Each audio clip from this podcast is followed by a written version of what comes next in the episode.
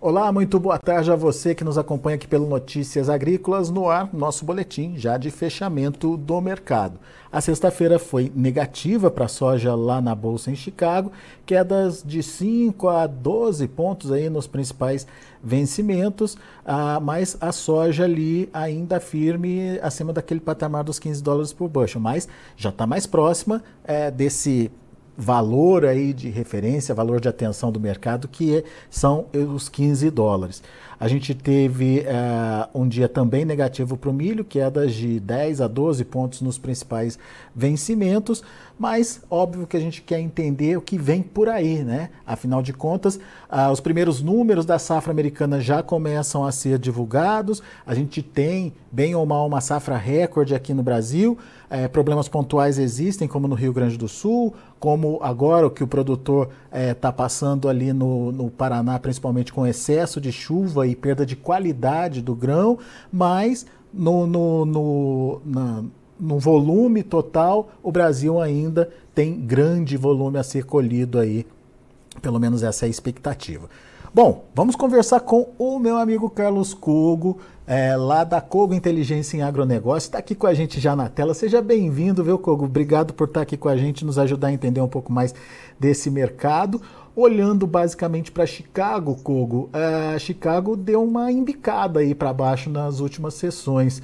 É uma tendência? O que a gente pode entender dos preços por lá? Enfim, é, quais são os fundamentos que é, justificam essa movimentação por lá nesse momento? Seja bem-vindo, meu amigo. Boa tarde, Alex. Boa tarde a todos. É, é uma tendência, né? Uma, a trajetória de queda para o segundo semestre de 2023 e para o primeiro semestre de 2024, ela está traçada desde o, de meados do ano passado, né?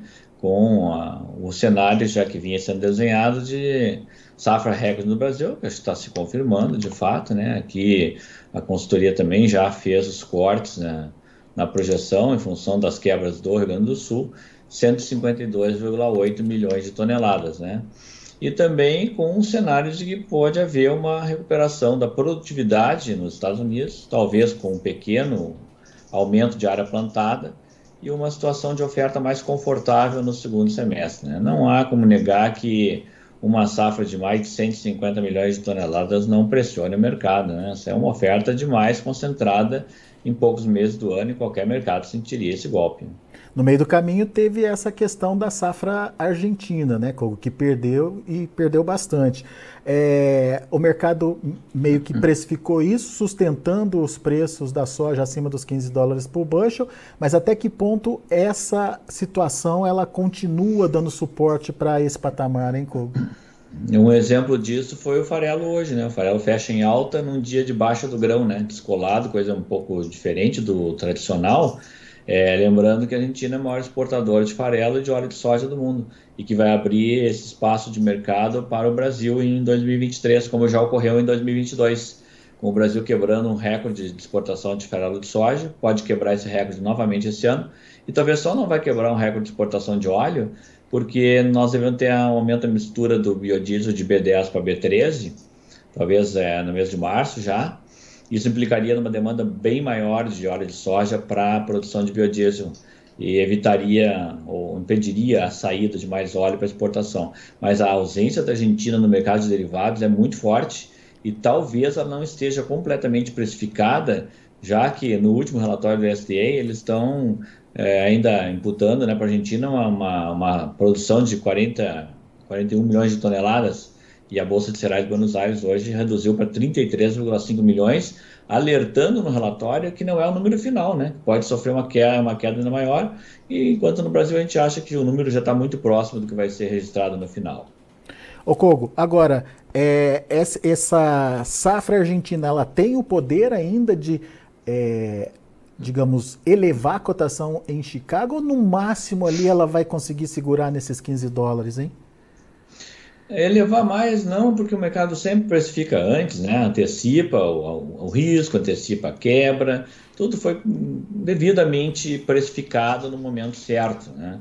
Então, é, ela apenas sustenta agora os patamares de 15 dólares por bushel para os primeiros, os primeiros vencimentos, os vencimentos que estão mais concentrados exatamente no primeiro semestre, próximos, que é março, maio e julho, que hoje fecharam acima de 15 dólares por bushel, e agosto em diante já começa a precificar um aumento de produção nos Estados Unidos, com uma recuperação de produtividade esperada, e aí uma oferta mais tranquila. Então, a, a safra argentina agora não deve ter mais influência, mas na composição da oferta global de derivados, no escoamento, na procura de fornecedores, o mercado vai continuar oscilando bastante, né? A China procurando mais fornecimento no Golfo agora é, nos próximos meses, em função desse atraso que aconteceu é, na colheita da soja brasileira, depois vem para o Brasil, isso pode afetar Chicago, a leitura de que Estados Unidos não está vendendo bem a soja, o mercado vai oscilar ainda, ele não vai ficar tran tranquilo num, numa, numa uma onda de tranquilidade só porque já foi precificada a safra argentina. Tem muita coisa pela frente, né? E lá na frente vai virar o botão do Laninha para Ioninho, que também é estresse, não é estresse no sul, estresse muda para outra área do país, do planeta, e continua provocando oscilação. O fato é que tem que dizer uma coisa bem importante, que muita gente não está não tá abrangendo isso de forma adequada. É, todos os mercados futuros de grãos, e até mesmo o trigo e o próprio milho, estão apontando para uma, uma direção de baixa no segundo semestre. Mas isso também é uma precificação de mercado futuro. Uhum. Se a sinalização que está sendo dada não for atingida, isso não vai ser, ser conferido lá na frente, né? Então, mercado futuro é isso mesmo, né? Precifica uma hipótese. Se a hipótese não for confirmada, isso não vai acontecer. E ainda que hipótese seja confirmada, os patamares que nós estamos descendo, os preços dos grãos, soja, milho e trigo, são bem acima da média histórica, né? Coisa de 25%, 30% em dólares acima da média dos últimos 10 anos. São patamares elevados, ainda não é uma área confortável para consumidor, ela é confortável para produtor. Pois é. Agora, uma coisa que me chamou a atenção aí na sua fala foi da perspectiva em relação à safra americana. Você acredita então que esses números que foram divulgados recentemente ainda são prematuros? Eles podem mudar? Você falou da possibilidade aí de melhora de produtividade, de talvez até mais área para a soja, Kogo? Os números são uma direção, né? O Outlook, ele sempre mostra uma direção de intenção, tem uma, uma expectativa dos agentes de mercado, das consultorias, do governo. Mas quando a pesquisa vai a campo, começa os levantamentos de, de fato, é, esses números podem ficar um pouco descolados, né? O fato é que o produtor americano não está entusiasmado como está o produtor brasileiro, né? Uma margem projetada à frente para o produtor americano, com os preços futuros de soja e milho, deixa uma margem muito pequena para o produtor americano, mas muito, nós estamos falando de muito pequena mesmo. Aqueles números que conversamos anteriormente, números aí que flutuam entre 50 a 30, desculpa, 30 a 50 dólares por hectare no milho e 30 a 50 dólares por hectare é, é, na soja também. São margens muito baixas, podem melhorar um pouco, mas são muito baixas. E, frente às margens que, que o Brasil tem pela frente, margens aí na combinação soja e milho de mil dólares por hectare, são margens muito distintas e eles deixaram no Outlook essa, essa, essa ideia, essa visão de que é, precisa do apoio do governo americano, que com essas margens não vale a pena expandir a área, não vale a pena nem manter a área. É, tinha um tom pessimista no Outlook, né? E acho compatível com uma situação de custo é, nos Estados Unidos e de preço futuro. Realmente as margens não são boas nos Estados Unidos, elas não são atrativas como são no Brasil, longe disso, são muito distantes das brasileiras. Então tem que entender uh, o ânimo do brasileiro e do americano, os dois maiores produtores de soja é, do mundo, e no caso do milho, os americanos, o maior produtor do mundo, o Brasil é o quarto, é o terceiro, desculpa. Então, são situações de ânimo diferentes, né? O Brasil assumindo a ponteira da exportação global de milho uhum. num período que os americanos estão pensando se aumentam ou não aumentam a área. São situações que nós estamos passando muito diferentes do que se via alguns anos atrás, né? Então, situações diferentes para se conviver. Muito bom. O, o Kogo, é, outra, outra questão também é a questão da, da oportunidade que você trouxe aí para a indústria brasileira, né? principalmente por conta dessa é, possibilidade de avançar na produção de farelo por aqui e óleo também com maior demanda do, do biodiesel aí. É, enfim, esse avanço tem a ver com exportação, o, o, a indústria pode vender esse farelo para o mercado externo, mas é, pode também passar essa produção para atender a demanda interna. No entanto, essa questão da gripe aviária e da vaca louca, que está muito em voga, e, é, isso pode dar uma esfriada nesse ânimo interno, na sua opinião, principalmente quando a gente fala de produção de ração, por exemplo? A primeira coisa a ser dita é que o risco das duas doenças, gripe aviária e vaca louca, são muito grandes, né? envolvem rebanhos gigantescos, envolve um país que é líder na exportação mundial de carnes. Né? Somando as três carnes, o Brasil tem 25% de todas as exportações mundiais de carne. Não é pouca coisa. Os, o mundo fica com os olhos voltados para o Brasil. Seja no frango, seja na carne bovina, não há como tirar o olho do Brasil. Imagine, tenta alguém imaginar o Brasil fora, totalmente, 100% afastado do mercado global de carne. É simplesmente retirar, de uma hora para outra, um quarto da oferta global de transações é, de proteínas, de carnes. Isso arrebenta o mercado, explode o preço, né? leva o mercado às nuvens. Ninguém deseja isso, e nem, nem mesmo o importador deseja isso. Achar que alguém vai se tirar vantagem disso porque o preço vai baixar, vai baixar num primeiro momento, depois vai explodir o preço. Né? A trajetória disso é tenebrosa. Num período que o mercado global enfrenta inflação de alimentos no mundo todo, na Ásia, na Europa, no Reino Unido, na América do Norte, todo mundo deve estar muito assustado com isso tudo. Então vamos deixar claro o que está acontecendo. Gripe aviária. O Brasil tem compartimentação, é o único país do mundo que tem compartimentação certificada na OIE é, auditado, certificações feitas com periodicidade, ou seja, o que, que é isso? Até 10 quilômetros do raio de um foco de gripe aviária, pode, de mais de 10 quilômetros, pode continuar exportando. Todas as granjas, todos os frigoríficos que têm compartimentação, não são todos, todos que têm poderão continuar exportando. Então o Brasil não deverá ser 100% vetado em exportação de frango. Ponto final. Vai ter problema? Tem, já são aí 14, 15 focos na Argentina.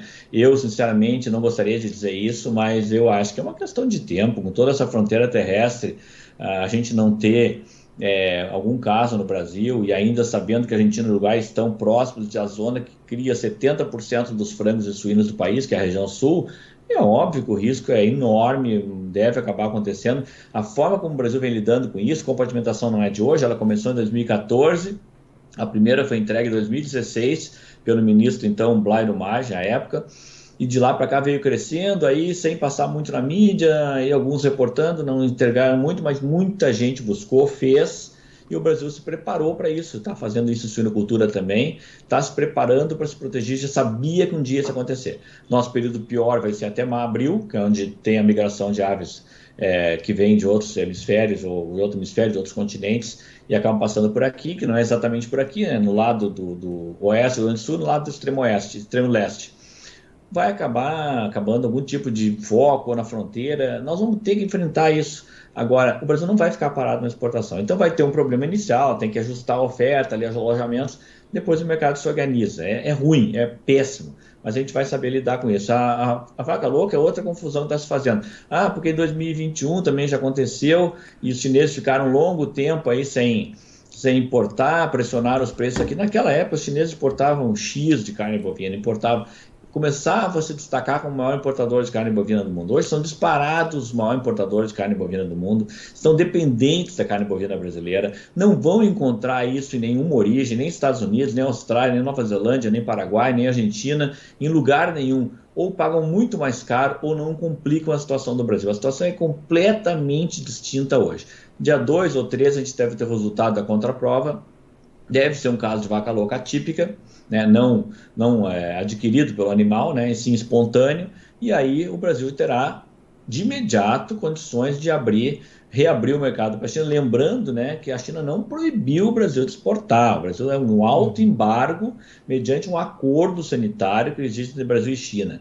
Ah, por aí você vai Twitter, vai em rede social, ah, porque o, o Brasil foi proibido, foi vetado, não foi vetado de nada. É um alto embargo declaratório espontâneo do Brasil por um acordo sanitário, né, e somente para o mercado chinês. Então, em breve também as exportações de carne bovina devem ser liberadas. Então, só para a gente botar um, uma, uma, um ponto final nessa história aí, né? Observar os fatos, mas entender que não vai ser cataclismo. É horrível ter isso, seria trágico ter, mas nenhuma das duas doenças vai paralisar a exportação brasileira, tá? Ou seja, é, sem pelo menos um grande impacto na demanda interna também, então, né?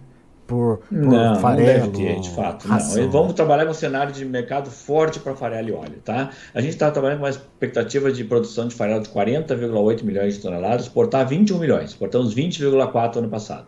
Outro recorde bem possível e ainda sobrando estoque de passagem. Vai dar para fazer isso mediante um esmagamento que deve crescer em torno de 3 a 13,5 milhões de toneladas, já visando mais produção de óleo para atender a demanda de biodiesel. Muito bom. Kogo, daí o produtor brasileiro está olhando as informações, está vendo o Chicago aí entrando nesse canal aí de baixa, é, já tem uma pressão nos prêmios acontecendo, natural pelo fato da grande safra que está entrando, e tem aí o, o, o, dólar como um fator de, né, de, de, de tentar de equilíbrio aí dos preços. Mas quem está vendo essa queda, ou quem está olhando aí para essa queda e fazendo as contas em real, é, o que, que pode esperar? É, como, é que, como é que vai ficar a questão do, do, do da margem esse ano? Enfim, é, ainda é positiva, Kogo? O que, que você tem visto ou o que, que você tem estudado aí?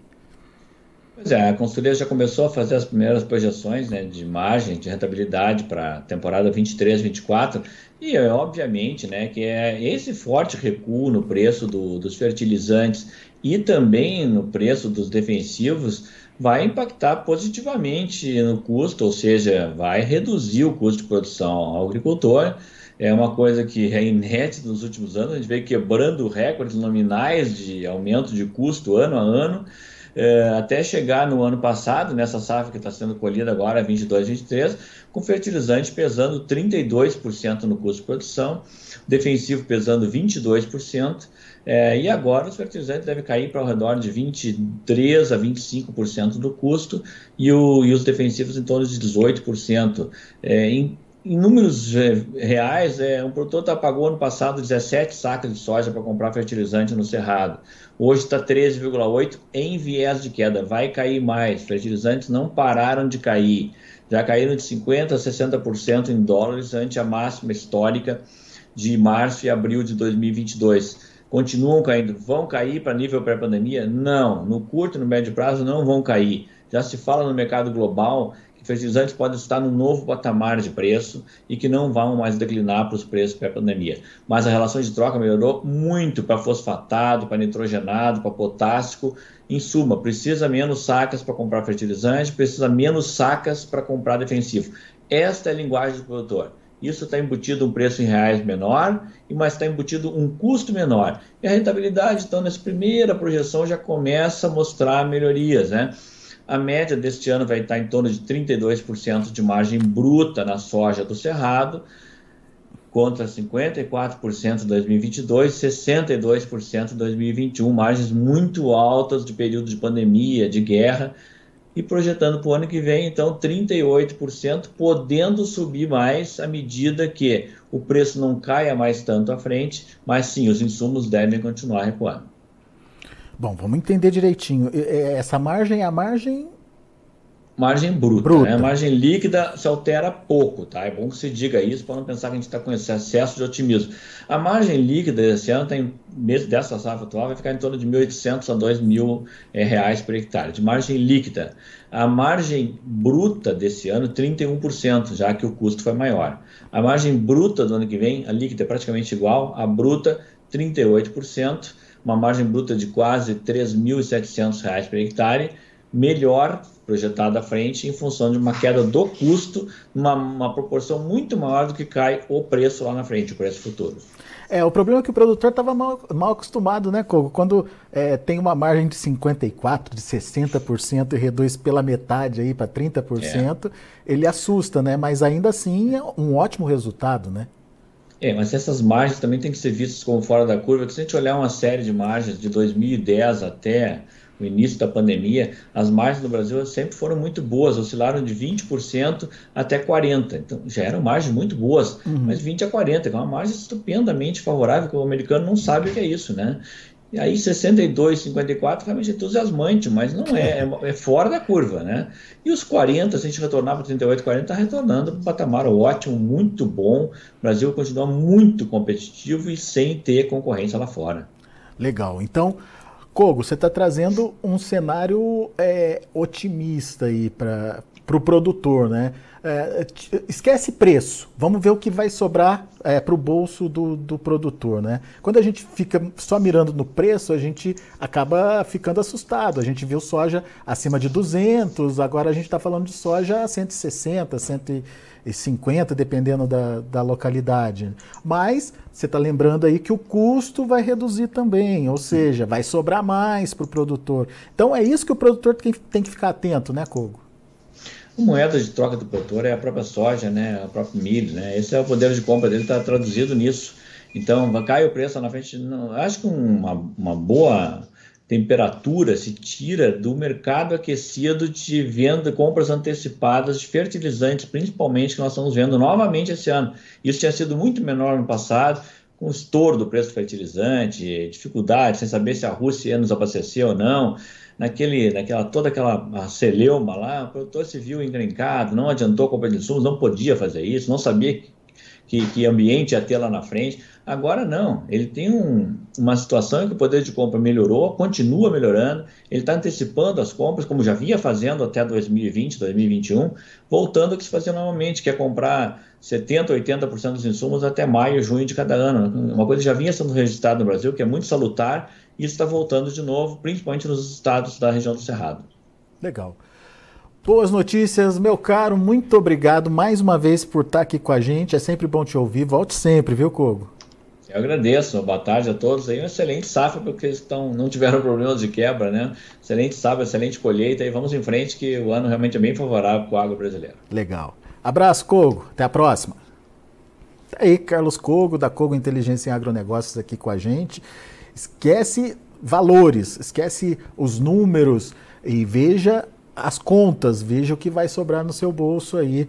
Ainda um ano, é, obviamente, se comparado a anos anteriores de rentabilidade de margem é, menor aí para o produtor, mas ainda assim, margem de 30% não é nada mal não. Essa é a conta para o cerrado, tá, pessoal?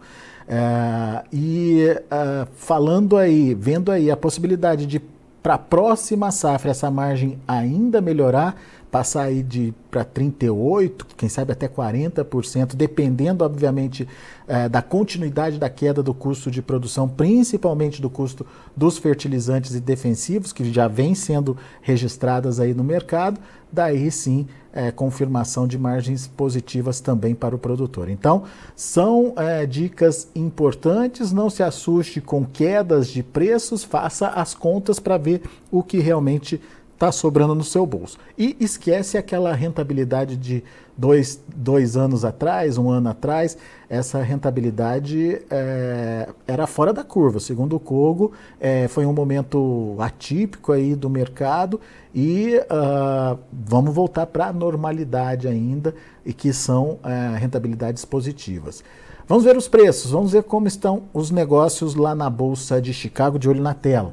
A gente tem para março 15 dólares e 29 centos por bushel, uma queda de 5 pontos mais 25. Para maio, 15 dólares e 19 centos por bushel, 8 pontos de baixa. Para julho, 15 dólares e 8 centos por bushel, 11 pontos de queda. Agosto, 14 dólares e 76 centos por bushel, 12 pontinhos de queda. Vamos ver o milho. Para março, 6 dólares e 50 centos por bushel, 10 pontos mais 25 de baixa. Para maio, 6 dólares e 49 centos por bushel, queda de 10 pontos. Para julho, 6 dólares e 38 centos por bushel, 12 pontos de queda. E setembro, 5 dólares e 90 centos por bushel, 9 pontos mais 25 de baixa. Temos também o trigo, trigo perdendo bem hoje, 30 pontos de queda para o março a 7 dólares e 800, o maio 7,21, queda de 28 pontos mais 75, julho perdeu 27 pontos, fechou a 7 dólares e 29 centes, e o setembro 7 dólares e 38 centes por bushel, recuando 26 pontos mais 25. São os números de hoje do mercado de grãos lá na Bolsa de Chicago. A gente fica por aqui. Agradeço a sua atenção, a sua audiência. Continue com a gente.